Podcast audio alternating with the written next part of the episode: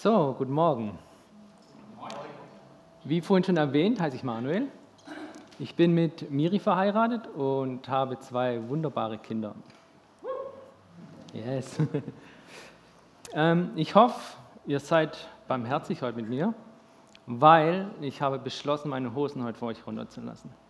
Also ich stehe ich steh nicht wie ähm, Stefan am Ende der Predigt in Unterhose da, das nicht. Aber, aber ich erzähle ein bisschen aus meinem Leben. Äh, Gibt es jemand hier, der die Serie Sing meinen Song von Anfang an mitverfolgt hat? Ja, ist euch auch aufgefallen, dass jede Predigt total zueinander passt, wie die Faust aufs Auge? Und das finde ich echt der Hammer. In der Vorbereitung bin ich in der Studienbibel auf eine interessante Aussage über die Psalmen gestoßen. Und zwar, das Beten der Psalmen will Menschen endgültig an Gott festmachen und sie dadurch von allem Wiedergöttlichen trennen. Vielleicht können wir den Satz uns ein bisschen im Hinterkopf behalten. Vielleicht ist es für manchen ein Schlüssel heute.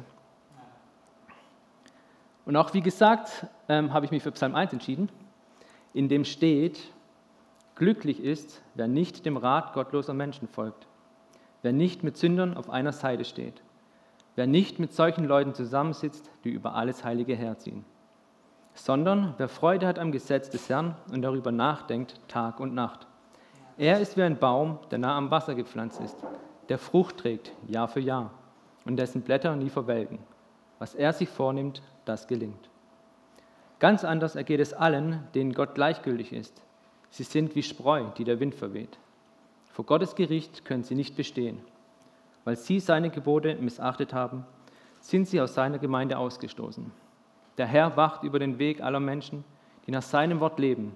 Doch wer sich ihm trotzig verschließt, der läuft in sein Verderben.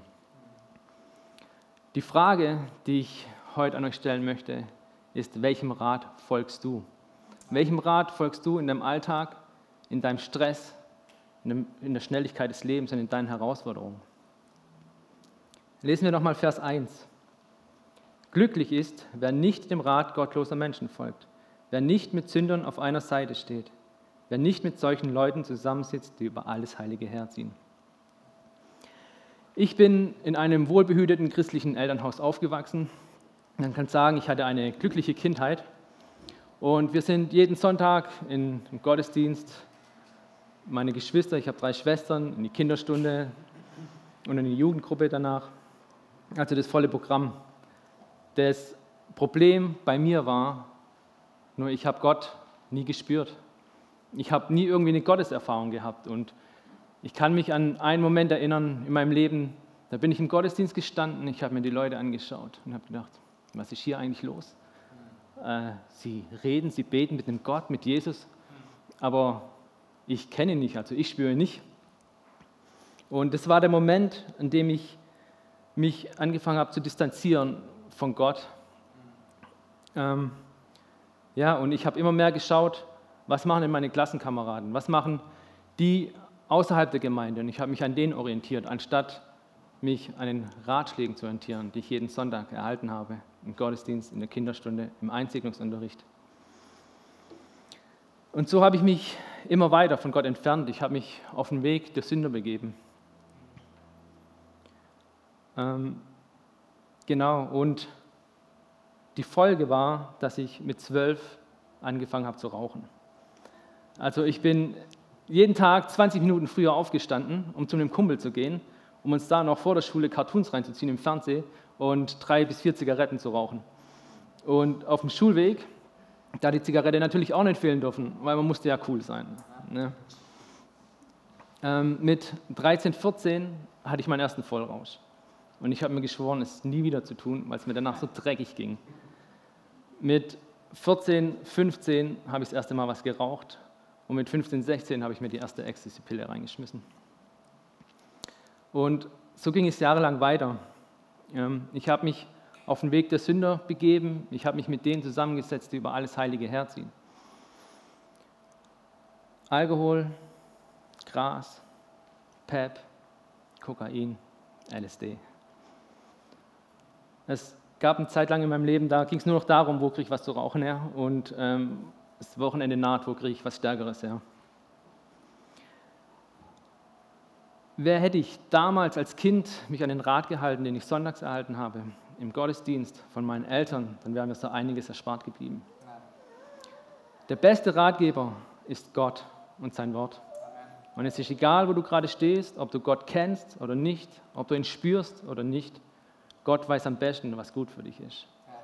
Ja, keine, keine Klassenkameraden, keine Arbeitskollegen oder auch nicht die Medien. Wenn ich jetzt an die Corona-Zeit denke, wie viel irgendwelche Theorien aufgetaucht sind und selbst Christen da auf irgendeinen Zug aufgestiegen sind.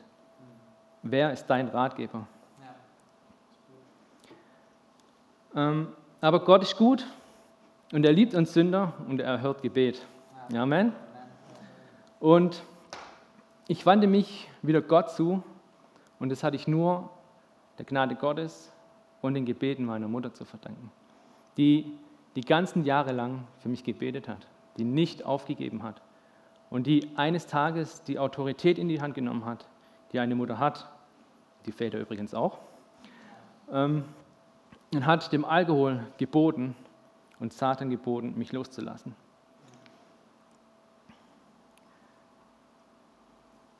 Genau. Ähm, deswegen der Appell an alle Eltern. Betet für eure Kinder ohne Unterlass. Egal, ob es gerade gut läuft mit euren Kindern oder ob sie eine schwere Zeit durchmachen. Bleibt dran, hört nicht auf zu beten. Es lohnt sich. Und liebe Gemeinde, wir haben einen Auftrag für die nächste Generation. Sie brauchen uns, sie brauchen unseren Beistand. Lasst uns bitte gute geistliche Väter und Mütter sein. Okay? Also wieder zurück zu mir. Genau. Ähm, ich wandte mich wieder Richtung Gott zu und es hat angefangen, dass der Alkohol mir nicht mehr geschmeckt hat. Und jedes Mal, wenn ich am Joint gezogen habe, wurde mir das einfach zu viel. Und ich habe immer das Gefühl gehabt, dass ähm, irgendwas ja, über mich so Besitz nimmt, dass ich mich nicht mehr unter Kontrolle habe, sondern was anderes über mich Kontrolle hat. Und jedes Mal, wenn ich am Joint gezogen habe, habe ich gedacht, jetzt bekomme ich einen Flashback. Also ein Flashback bedeutet, dass das LSD, was man mal genommen hat, wieder anfängt zu wirken. Und bei meinem ersten Trip, als ich damals im Bett gelegen bin, habe ich schon den Kampf gespürt zwischen Gut und Böse, zwischen Gott und Satan. Es war wie wenn ein Kampf um meine Seele stattfindet. Und ich wäre da echt fast drauf hängen geblieben, auf dem Trip. Ich konnte meine Augen nicht mehr schließen, ich konnte nicht mehr einschlafen, ohne dass der Fernseher gelaufen ist, ohne dass ich irgendwie berieselt wurde, sondern bis ich halt irgendwann mal weg war. Und das ist eine echte Last, nicht einschlafen zu können und seine Augen zu schließen. Ähm, aber Gott ist gut und er zog mich immer weiter zu sich. Und deswegen haben meine damalige Freundin und ich beschlossen, unser Leben Jesus zu übergeben. Und seit diesem Zeitpunkt, ab dem Moment, als ich Jesus eingeladen habe in mein Leben, als ich ihn als mein Erlöser und Erretter anerkannt habe, ab diesem Zeitpunkt konnte ich meine Augen wieder schließen, konnte ich wieder einschlafen. Genau, der beste Ratgeber ist Gott und sein Wort.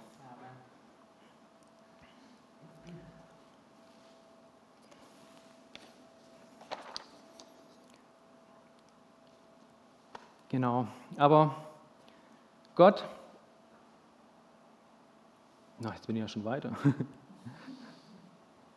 genau, ähm, und ja, da wir jetzt unser Leben Gott übergeben haben und man jetzt Christ ist, muss man alles richtig machen, oder? Also die Sache so mit dem Sex, außerehelich, ja, geht ja jetzt nicht mehr. Ähm, also haben wir beschlossen, uns eine Gemeinde zu suchen und zu heiraten. Und ich liebte es, sonntags in den Gottesdienst zu gehen und ich habe angefangen, in der Bibel zu lesen. Das Problem war, dass meine Frau irgendwie ihr altes Leben nicht mehr nicht richtig loslassen konnte. Ähm, und ja, das hat dazu geführt, dass wir ihr zuliebe immer weniger in Gottesdienst gegangen sind, dass ich immer angefangen habe, immer weniger Bibel zu lesen. Und das mit dem Beten, das ist dann auch nicht mehr so gut gelaufen. Ähm, die Folge daraus, meine Ehe ging in die Brüche. Auf einmal hieß es von meiner Ex-Frau, ja, ich liebe dich nicht mehr, ich kann mit dir nicht mehr zusammenleben. Und das kam wie aus heiterem Himmel. Manche von euch haben vielleicht eine Trennung schon mal durchgemacht, die wissen, wie sich das anfühlt. diese Zerrissenheit, dieses Gefühl der Machtlosigkeit. Jemand anderes entscheidet, sich für dich, dich auseinanderzureißen. Also irgendwie fehlt ein Teil von dir. Genau, und ja, was macht man in so einer Situation? Ich hatte noch keinen Anschluss in der Gemeinde und ich war zum Glück so schlau und ich ging nicht zu meinen alten Freunden zurück. Also bin ich zu meiner Familie gefahren. Und auf dem Weg zu meiner Familie, da geht so ein kleinen Berg runter und die Straße macht so eine circa 90 Grad Kurve. Und der Gedanke in mir hat sich breit gemacht, ah, die Schmerzen, die sind so groß. Was soll ich machen? Das ertrage ich doch gar nicht. Und kennt ihr die ganz alte Red Bull-Werbung, wo das Teufelchen da auf der einen Schulter sitzt und das Engelchen auf der anderen? Kennt ihr die noch? Und so war es. Auf einmal kam eine Stimme, hat gesagt, hey, du musst nur geradeaus fahren. Komm, drück aufs Gas, geradeaus gegen den Baum. Du bist erlöst, die Schmerzen sind vorbei. Und ich habe gespürt, wie schon so eine Last auf meinen Fuß drauf kam, wie, der, wie er schon schwerer wollte, wurde. Und dann kam die andere Stimme. Hey, tu es nicht. Es lohnt sich nicht, dein Leben aufzugeben. Aber die Schmerzen, die Schmerzen, die sind so groß. Was soll ich tun? Komm, nimm dir einen Gegenstand, fang an, dich zu ritzen. Wenn du dich äußerlich, wenn du dir äußerlich Schmerzen zufügst, lassen die inneren Schmerzen nach. Hey Manuel, es lohnt sich nicht, dein Leben lang entstellt zu sein. Also habe ich es nicht getan. Und ihr Lieben, ich bin davon überzeugt, dass die gute Stimme die Stimme Gottes war. Ja. Dass es die Stimme des Heiligen Geistes in mir war. Ja. Der beste Ratgeber ist Gott und sein Wort. Kommen wir zu Vers 2 und 3. Sondern wer Freude hat am Gesetz des Herrn und darüber nachdenkt, Tag und Nacht, er ist wie ein Baum, der nah am Wasser gepflanzt ist, der Frucht trägt Jahr für Jahr und dessen Blätter nie verwelken. Was er sich vornimmt, das gelingt. Eine Trennungszeit, die ist nicht einfach, oder? Und in der Trennungszeit stehen so manche Entscheidungen an. Ich bin damals ausgezogen, meine Ex-Frau ist erstmal in der Wohnung geblieben und dann kam die Frage auf, ja, was mache ich denn mit den ganzen Möbeln, auf die ich noch einen Kredit abzahle? Andere Menschen, unter anderem auch Christen, haben gesagt, ja, ich würde sie rausholen, du zahlst ja noch einen Kredit ab, du hast das Anrecht drauf. Oder die Frage, was mache ich denn mit der Miete, zahle ich die jetzt einfach weiter? Und ich muss zugeben, mir kamen die Gedanken wie, du hast doch das Recht dazu. Ja, sie tut dir die Schmerzen an, sie verlässt dich, sie begeht Ehebruch. Aber in Matthäus 5, 44 und 45 steht, ich aber sage euch, liebt eure Feinde, segnet, die euch fluchen, tut wohl denen, die euch hassen und bittet für die, welche euch beleidigen und verfolgen, damit ihr Söhne eures Vaters im Himmel seid. Und klar, meine Ex-Frau war jetzt nicht mein Feind, aber wenn dir ein Mensch solche Dinge antut, dann kann es ganz leicht passieren, dass irgendwie so das Feindesbild auftaucht. Ich habe aber den Bibelvers gelesen, ich habe gespürt, ich soll ja die Möbel lassen. Ich habe gespürt, ich soll ja die Miete weiterzahlen und ich soll ihr vergeben. Und ich konnte ihr vergeben mit Gottes Hilfe. Ich habe es laut ausgesprochen. Ich habe gesagt, hey, ich vergebe dir für alles, was du mir antust. Ich vergebe dir für all die Schmerzen, die du mir antust. Und Vergebung ist ein Schlüssel. Falls ihr jetzt gerade an irgendeinen Menschen denkt, wo Vergebung noch aussteht, ja, dann geht zu ihm hin und sprecht es laut aus. Der beste Ratgeber ist Gott und sein Wort. Noch ein Beispiel. Da wir in unterschiedlichen Steuerklassen waren, ähm, hatte ich weniger Abzüge. Da kam meine Ex-Frau auf die Idee, das Geld von mir zu wollen. Ja klar, ich lasse dir Möbel, auf die ich noch einen Kredit abzahle. Äh, ich zahle die Miete weiter und jetzt will sie noch das. Aber in Matthäus 5, 40 bis 42 steht, und dem, der mit dir vor Gericht geht, gehen und dein Hemd nehmen will, dem lasse auch den Mantel.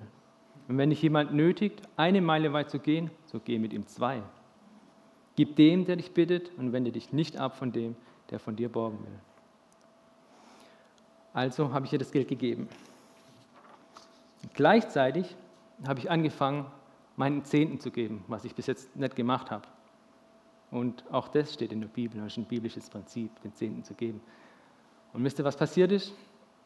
Ich bin beruflich aufgestiegen und mein Gehalt hat sich dem angepasst, dass ich genau das wieder auf der Hand hatte, was ich davor hatte. Gott ist gut. Und im Endeffekt haben all diese Entscheidungen, die ich getroffen habe, mit Gott und seinem Wort dazu geführt, dass meine Ex-Frau vor Gericht auf alle Ansprüche verzichtet hat.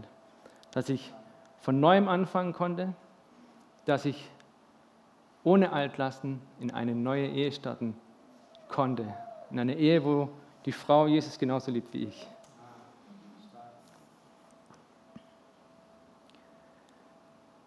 Vers 4 und 5.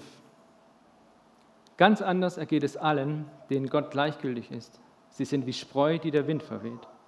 Vor Gottes Gericht können sie nicht bestehen. Weil sie seine Gebote missachtet haben, sind sie aus seiner Gemeinde ausgeschlossen. Und ihr Lieben, nicht mehr alle Freunde und Bekannte von früher sind jetzt noch am Leben. Einer ist am Autounfall gestorben, als sie ein Auto geknackt haben und durch die Gegend gerast sind. Und mindestens eine, von der es hundertprozentig weiß, ist an einer Überdosis gestorben. Mein damaliger bester Freund, der hat die Zeit mitgekriegt, die Trennungszeit, und er hat gesehen, wie ich trotz dem Negativen, trotz den Schmerzen trotzdem erfüllt war und wie sich mein Leben total ins Positive gewendet hat, so dass er auch das wollte, was ich wollte. Und es hat dazu geführt, dass er sogar sein Leben Jesus übergeben hat. Übergeben hat.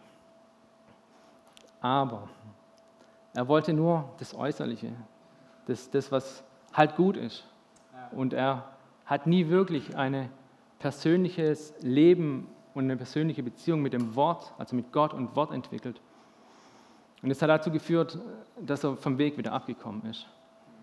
Und deswegen ist es so wichtig, dass wir ein Leben, ein eigenständiges Leben mit Gott und seinem Wort entwickeln. Dass wir nicht sind wie die Spreu, die vom Wind verweht wird, sondern dass wir sind wie der Baum, der nah am Wasser gepflanzt ist. Der beste Ratgeber ist Gott und sein Wort. Vers 6. Der Herr wacht über den Weg aller Menschen, die nach seinem Wort leben. Doch wer sich ihm trotzig verschließt, der verläuft in sein Verderben der läuft in sein Verderben. Ich habe letztes Jahr eine Umschulung abgeschlossen und ich habe auch einen Job gefunden, öffentlicher Dienst, gute Absicherung, kein schlechtes Geld. Aber ich habe gespürt, dass es nicht der Job ist, den ich will, den ich, das ist, war einfach nicht mein Job. Ich konnte nicht den ganzen Tag im Büro sitzen, das war nicht ich. Und so ging es mir auch immer schlechter. Und die Miri und ich, wir ja, sind in der Zeit wirklich intensiv ins Gebet gegangen und wir haben gespürt, dass einfach was Neues dran ist. Dass was dran ist, ein Job dran ist, wo ich ich bin, wo ich aufgehen kann. Ja, man kann sagen, dass ich in die Berufung reinkomme. Und ja, seinen Job zu kündigen, die Sicherheit aufzugeben, ohne zu wissen, was als nächstes kommt. Das ist nicht einfach. Aber wir als Familie, als Ehepaar haben uns entschlossen, Gott zu vertrauen. Kennt ihr die Zeiten, wo jeder Bibelvers des Tages voll in deine Situation reinspricht? Wo plötzlich anfangen, die Predigen voll in dein Leben reinzupassen? Und so war es. Und wir haben uns entschlossen, eben dem zu folgen und zu vertrauen. Und ja, ohne Gott und sein Wort ständig heute nicht hier. Ohne ihn wäre ich nicht mehr am Leben. Und ohne ihn, wenn ich nicht darauf gehört hätte, wenn wir uns nicht darauf vertraut hätten, wäre ich nächsten, ab nächsten Monat nicht Jugendleiter hier. Und ja, der beste Ratgeber ist Gott und sein Wort. Und vielleicht geht es dir so, wie es mir eine Zeit lang ging, dass ich gespürt habe oder gewusst habe, ich soll, nee, ich muss persönliche Zeit mit Gott und seinem Wort haben. Aber der Alltag, der ist so schnell da und die ganzen guten Vorsätze sind dahin. Aber der Heilige Geist ist unser Beistand. Wir müssen es nicht aus eigener Kraft schaffen, sondern der Heilige Geist bewirkt es in uns. Und vielleicht stehst du auch in einer ganz anderen Situation. Vielleicht ist bei dir das Thema Vergebung dran. Du musst es nicht alleine schaffen. Der Heilige Geist schafft es mit dir. Vielleicht bist du in ganz anderen Herausforderungen in deinem Leben und du versuchst aus eigener Kraft da wieder rauszukommen. Vielleicht Dinge, die immer wieder kommen. Du musst es nicht alleine schaffen. Der Heilige Geist ist unser Beistand. Kommt, lass uns aufstehen. Lass uns eine Zeit nehmen, wo wir uns nach Gott ausrichten, wo wir uns auf Gott fokussieren. Eine Zeit, wo es nur um dich geht, um Gott.